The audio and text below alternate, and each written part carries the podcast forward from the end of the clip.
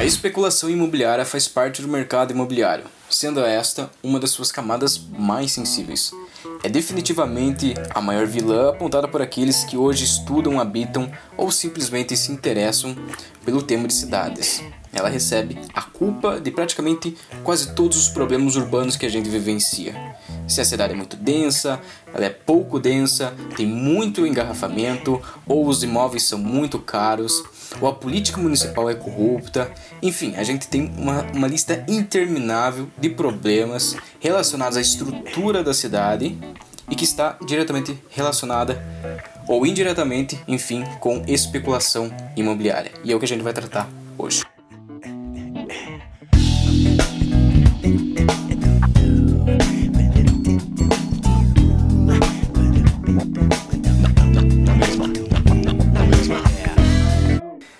Fala pessoal, tudo bem com vocês? Como vocês estão? Aqui é o Zanin e seja bem-vindo a mais um novo episódio do Na Mesma Moeda Podcast. A gente está com os nossos convidados tradicionais aqui do programa, que é o Balsan. Salve galera, aqui é o Balsan. É, vamos falar um pouquinho aí sobre banco imobiliário na prática e que Schumpeter estava certo. O capitalismo vai virar um monopólio. O Guilherme Kuhn. Opa, bom? Aqui é o Guilherme Kuhn e hoje a gente vai ver que dá para problematizar o fato de que tem muita gente sem ter onde morar, mesmo com tanto terreno vazio por aí.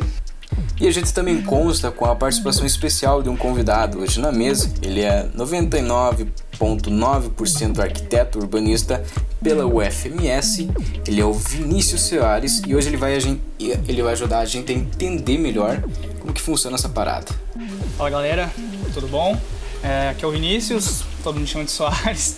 É, acho que exageraram um pouco ali na porcentagem, mas vamos lá. É, hoje eu vou falar por que, que aquele condomínio ali, sabe, a cinco minutinhos do shopping tá onde tá, porque, todo pré, porque parece que todo prédio hoje em dia é, tem varanda gourmet e porque os hipsters podem é, fazer encarecer o seu aluguel, né? Vamos aí bater um papo sobre economia urbanismo, um pouco de direito também. É, afinal, tudo isso molda a nossa cidade, né? Vamos lá.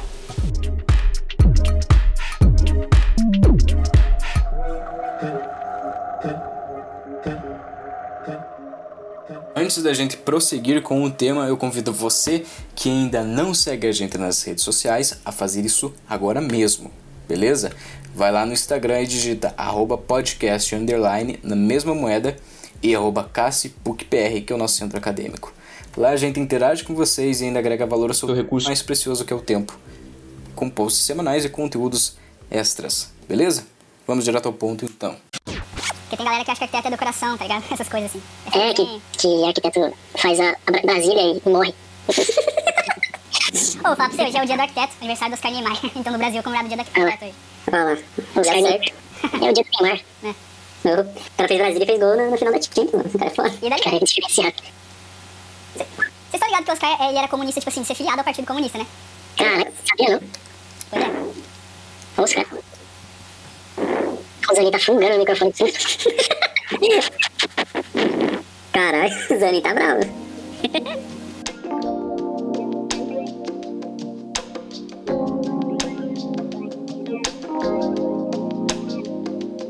Essa é uma atividade muito corriqueira desde os primórdios, que é, enfim, a compra e a venda dos imóveis, que é uma prática que o homem fez desde sempre, desde quando definiu, a, na verdade, bem antes de definir o conceito de propriedade privada, antes de virar uma instituição.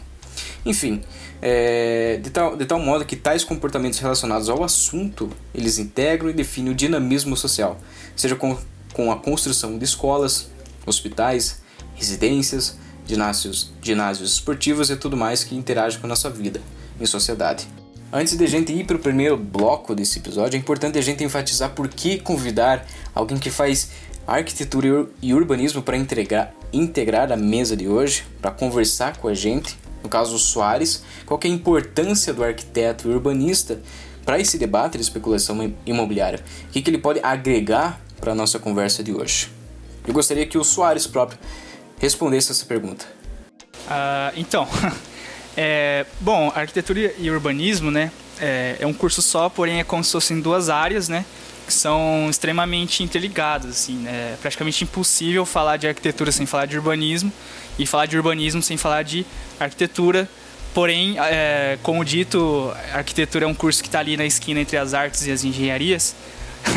porém, ainda a gente tem dentro do estudo das cidades, né, principalmente focando um pouco na parte de urbanismo, a gente é, tem muito coisa em comum com a geografia urbana, com é, sociologia, com demografia, é, com direito, né? Porque tem, a gente vai falar bastante aqui de, de regras que regem a cidade, é, isso em qualquer lugar do mundo.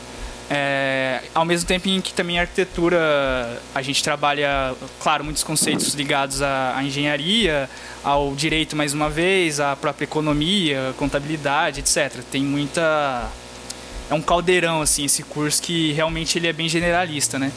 E aí no, na questão de especulação imobiliária nada mais do que são obras, né? São prédios, são edifícios construídos que, que têm o seu impacto na, no cotidiano, né? Da nossa vida, assim, como como pessoas mesmo, como, como seres humanos, cidadãos que que vivem é, é, o nosso dia a dia, além de mudar a paisagem física e territorial da cidade, né? É, é, é meio por aí, assim. Perfeito.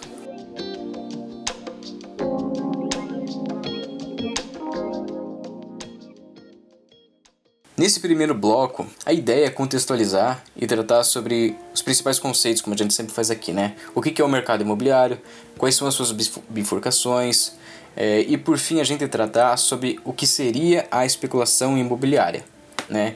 Como que ela pode ser car caracterizada e quais são os indicadores que definem a mesma, né? A valorização, a desvalorização de um terreno imóvel é muito comum a gente ouvir de um parente nosso a ideia de comprar um terreno qualquer em alguma área aí que não tenha muita, não, não seja numa cidade grande para esperar que a área se valorize para que então ele possa vender o terreno. A ideia mais é basicamente a gente tratar isso e vocês entenderem melhor. Perfeito, perfeito. Então, é, vou começar falando sobre o conceito de mercado imobiliário, né? É, para contextualizar, eu acho que fica melhor para o pessoal. E para isso, né, a gente tem que entender que a cidade é o berço de todo esse dinamismo social, né? E dela que obtemos os dados, indicativos e resultados. Nela que se aplicam o capital e se fazem as projeções de crescimento urbano. Ou seja, é uma expressão urbana, né? E, desse, e, essas, e o mercado imobiliário é uma expressão urbana, né? Esse todo aparato que eu fiz. Então o banco imobiliário, diferente de qualquer é, um banco imobiliário, o mercado imobiliário, diferente de qualquer outro, é um mercado de investimentos que envolve bens físicos, bens físicos e reais, no caso os imóveis. Né? Como o Vini falou, que a gente também vai falar sobre direito, no direito ele é considerado um bem imóvel e por definição é aquele que não pode ter, ser transportado de um lugar para o outro sem que sua essência seja alterada, ou simplesmente o um mercado onde são realizadas negociações referentes a um terreno ou uma área construída sobre ele. É, por exemplo, exemplos de imóveis né, são o próprio terreno, o próprio terreno, sua superfície, seu subsolo e o direito de, de seu uso e seu espaço aéreo. Edificações construídas sobre esse terreno também são um imóvel. Qualquer outra produção de trabalho humano feita no terreno, como uma plantação, também elementos naturais sobre o terreno, como árvores ou até mesmo frutos pendentes. Então, quando qualquer indivíduo né, ele realiza negociações, seja de venda ou aluguel desses bens, é uma, é uma negociação que acontece no mercado imobiliário. É também possível investir em frações de um imóvel, que inclusive está na moda agora, em ascensão, né?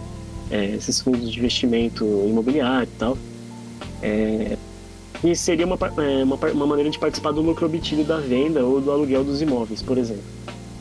E o valor é proporcional à quantidade de ações que você tem. Então, é possível alugar, vender, comprar um imóvel novo, usado ou na planta, né? O que seria um projeto em andamento. É isso aí deixa para o vinho. É, e vale destacar também, só para fins de, de curiosidade e constatação, que o mercado imobiliário no Brasil passou a ser considerado um setor organizado apenas em 1964, quando se criou o Sistema Financeiro de Habitação, o SF, SFH, e o Banco Nacional de Habitação, BNH, e as Sociedades de Crédito Imobiliário, né, CSI. E depois, lá em 68, foi regulamentado o uso da caderneta de poupança para uso de crédito imobiliário. Seria como a ideia de, se usar o FGTS para construção, mais ou menos. Em 97 foi criado o SFI, Sistema Financeiro Imobiliário, acabando com a dependência de financiamento através disso que eu acabei de dizer, né, sobre a poupança e tal. E depois, lá em 2004, né, através de uma lei, é, 10.931, se, se quiserem pesquisar aí, foram lançadas cédulas de crédito imobiliário, a CCI, e as letras de crédito imobiliário, LSI. Então, certa forma, todas essas medidas foram tomadas para melhorar potencialmente a liquidez desse setor. Então, esse é o tal dito mercado imobiliário.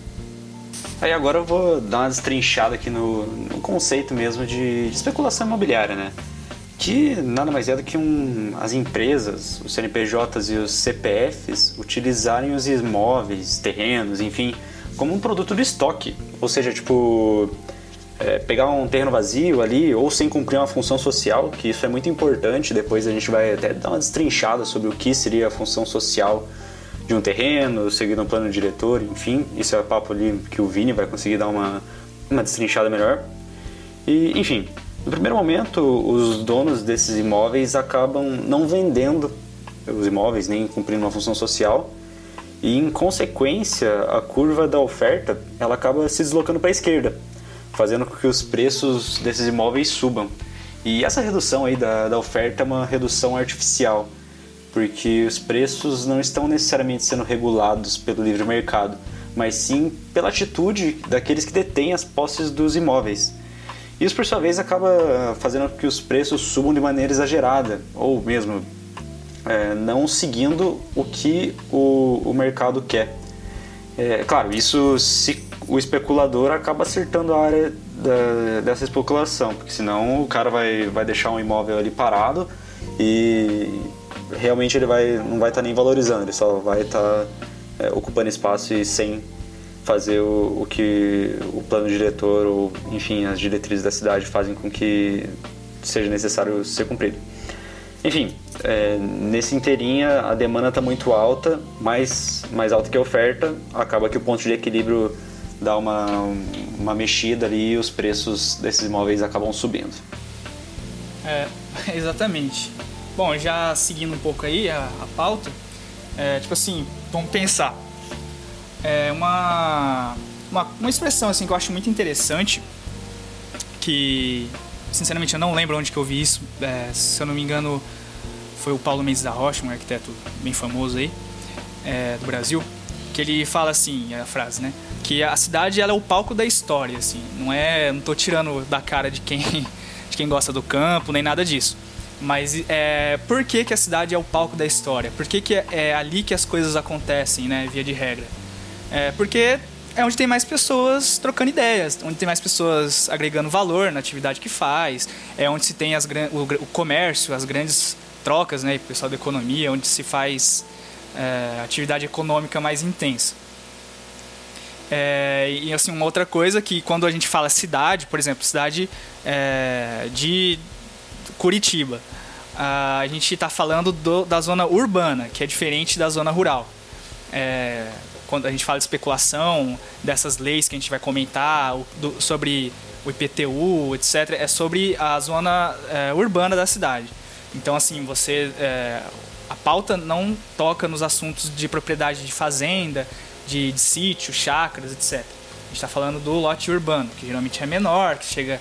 que coleta de lixo, esgoto, iluminação, tem toda essa infraestrutura, né, que a gente já conhece assim é, de perto. Bom, é, dando prosseguimento, então, né, daí a gente pode tirar que assim a cidade é esse lugar em que as pessoas se sentem atraídas para morar, porque é próprio do ser humano, né, essa vida de em sociedade e claro, por, por, diversos motivos, a tendência natural da, da evolução nossa como espécie, como sociedade, é buscar cidades, sejam elas maiores, menores, etc. Mas é, também a gente vai discutir que cidades maiores tendem a atrair mais pessoas. É, por exemplo, é, as grandes cidades, né? A gente teve durante o século XX um enorme fluxo de pessoas saindo lá do Nordeste, tipo, indo para um lugar que nem conhecia, que é São Paulo, por exemplo. A própria Curitiba recebe muita gente do interior do Paraná e de outras regiões do Brasil. É, então, assim, por que que, que que tem na cidade? Porque quando a gente fala de cidade, geralmente a gente remete a caos, a poluição, a barulho, sujeira. Mas assim, ao, ao mesmo tempo, é, vocês não concordam que a maioria das pessoas, pelo menos, vem que mesmo morar nem tão bem numa cidade é melhor do que não morar na cidade? Então, né, a gente pode perceber que aí tem uma questão de, de demanda por espaço urbano, é, não de uma ma maneira tão igual, porque vai ter cidades que vão atrair mais, afinal cidades competem entre elas também. Cidades de mesmo porte tendem a competir, competir entre si e de portes diferentes de colaborar entre si, que é o caso, sei lá, de uma região metropolitana, por exemplo. Então, o que, que atrai essas pessoas, né? E são tantas pessoas indo para essa cidade. Sejam elas mais pobres, mais ricas, mas elas são um polo de atração. Esse polo de atração tem alguns tipos, né? É, pode ser um polo de atração porque é um polo econômico, é um polo financeiro, é sede de grandes empresas, ou então é, é uma cidade que culturalmente é legal, é uma cidade que tem um litoral belo, uma praia bonita, então uma pessoa gosta, quer ir morar lá. É, ou o contrário, então, a cidade ela pode também é, expulsar habitantes a longo prazo, que é que, ou a curto prazo também, né, dependendo. Aqui no Brasil a gente não tem guerra, mas por exemplo, se uma cidade for bombardeada, é muito difícil que a população inteira dela vai achar ainda interessante continuar morando lá. É, uma cidade muito violenta tende a, a expulsar os moradores. É, uma cidade atingida por um cataclisma, etc. Tem tudo isso, né? Então assim, a cidade ela tem todo esse fluxo de vai e vem, ela não, tem, não é um equilíbrio estável, ela é um equilíbrio, tenta-se buscar um equilíbrio dinâmico nas cidades, quando elas não são desequilibradas, que quase todas são desequilibradas, acho que todas, se a gente olhar de perto. É, então, assim, é um, é um organismo complexo, a cidade hoje em dia ela é tida como um organismo, né? E que dentro dela há vários subsistemas funcionando. É, Bom, então é, a partir disso a gente tem o que? Essa questão da demanda e da oferta, que é aquilo que a cidade dispõe. É o território que ela dispõe, a infraestrutura que ela dispõe, é o capital que ela dispõe, é o sistema viário de trânsitos, de transporte, de espaços públicos que ela tem, é, permissões legais que ela tem. É, tudo isso é meio que forma essa dinâmica né, que a gente está aqui hoje querendo conversar um pouco. É, eu queria fazer uma pergunta só rapidão pro Vini é que sobre isso que estava falando sobre os indicadores que definem é, o valor ou não de uma cidade, enfim, tudo que, se, que compõe esse dinamismo social, é que a oferta de emprego, ela historicamente molda as cidades, né? Não, é, sim, é, é um, um, um, fato é, verdadeiro, ainda, mas assim, eu acho que ainda depende muito da onde está a cidade. Por exemplo, é, a gente tem no Brasil, que é um país extremamente desigual. Então, é, você construir uma usina lá no interior do Pará, no meio é, da, da floresta, numa zona que não é tão amigável assim a, a, a nossa vida, que a gente está acostumado, o trabalhador braçal, ele, ele acha, ele ainda vê que compensa ir para lá, vamos dizer assim. É, porque ele tem é, é, tão pouca a oferta de emprego que as pessoas tendem a se aventurar mais. E aí, claro, é, falar emprego, mas qual emprego, né? Tem, tem vezes que. Tem países, por exemplo, que precisam atrair imigrantes, né? Que é o contrário do que a gente geralmente ouve falar. Que eles querem pessoas de fora lá, ou querem pessoas com um nível é, de graduação maior. Então, assim, é, é uma dinâmica, que uma relação que existe sim, a questão do emprego. É, porém, é, não é algo homogêneo, né? A gente tem que lembrar disso. Bacana, bacana. Bom, então assim, é, acho que aqui todo mundo também já já teve uma reforma em casa, algum prédio sendo construído, né? Aquela coisa de, de obra que a gente sabe que demora e sempre sai mais caro, né? Então assim, é, pensando nisso, a gente consegue linkar agora com o que, que a gente estava falando antes, que é essa, essa chegada de pessoas. Que assim, uma empresa grande está atraindo pessoas de fora da cidade. E aí, onde essas pessoas vão morar? Elas vão construir a sua própria casa, elas vão alugar um apartamento, elas vão ir para tal bairro. Então, como, como ter uma relação de paridade entre a velocidade da infraestrutura, que a gente sabe que obra não é uma coisa que rápida, que de um dia para outro está pronto, e como lidar né, com isso. É, além dos, dos impactos né, que podem ser sofridos ali com a chegada de pessoas ou a saída mesmo também, né, porque os lugares vão ficar abandonados etc. É, então, assim, é, essa, essa relação é um, o grande desafio né, da, das gestões urbanas, mais para o estado do urbanismo, que é dar conta, principalmente nas grandes cidades, desse excedente de demanda, vamos dizer assim, é, para o que a cidade pode oferecer.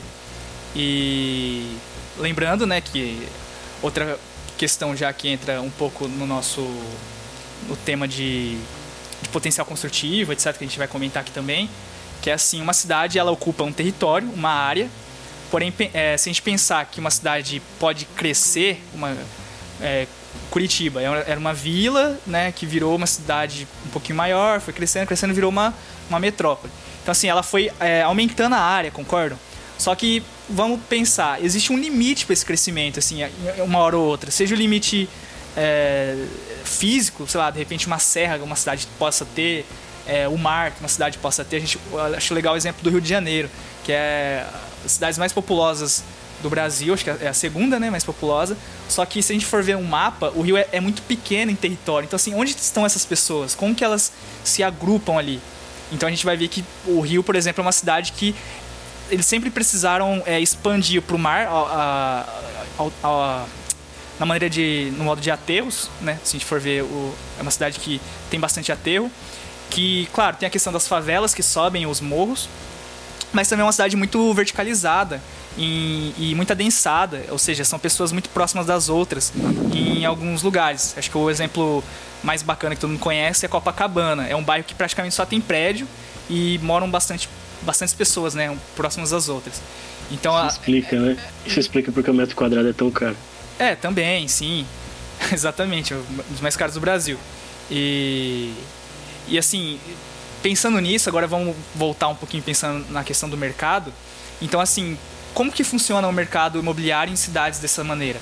Agora, como funciona ah, o mercado imobiliário em cidades, por exemplo, aqui no Centro-Oeste, que a gente tem aqui, eu estou do Mato Grosso do Sul falando é, Centro-Oeste, que às vezes tem algumas cidades que estão crescendo, porém elas não têm uma expansão tão grande, é, uma extensão tão grande, é, ou que elas são mais horizontalizadas, entendeu? Então, qual, qual que é a diferença de mercado de, de uma cidade para outra? Porque uma é mais verticalizada, outra é menos, né?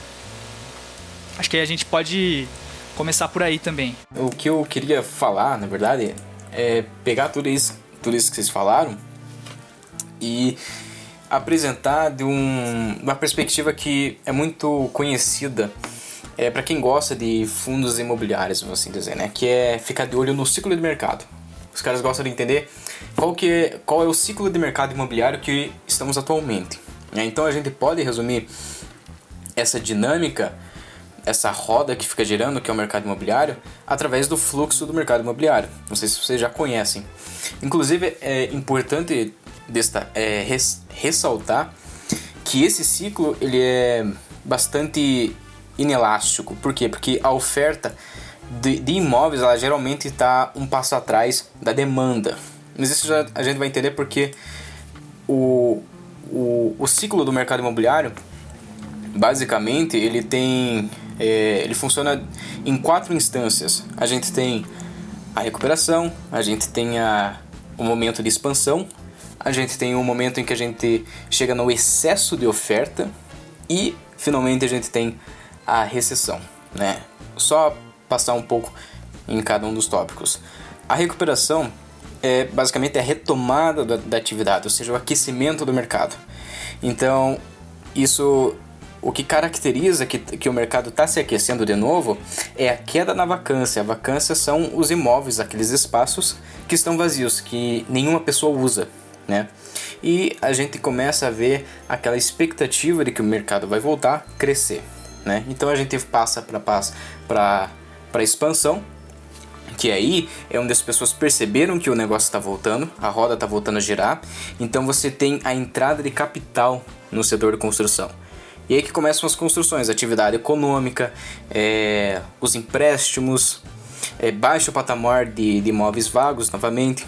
Então você tem um maior incentivo ao crédito imobiliário e a gente passa para outra parte que é, esse, que é o excesso de oferta. Então, nessa, nesse patamar, você tem um aumento do número de imóveis vagos, porque como eu falei, a demanda, a, a oferta ela é inelástica, o que quer dizer que vai se construir muito a um ponto em que as pessoas não, a demanda não consegue absorver o tamanho da oferta, né? E, e aí a gente já entra num momento de declínio, que é a desaceleração da atividade da construção. E o preço dos imóveis ele se estabiliza, né? O sentimento de, de otimismo é, com o setor ele ainda predomina, né? Mas não tanto como o anterior. E aí a gente já entra na recessão, que na recessão é, é onde sai capital de, desse setor, sai capital do, do setor da construção. E aí a gente tem uma queda, uma deflação no preço dos imóveis.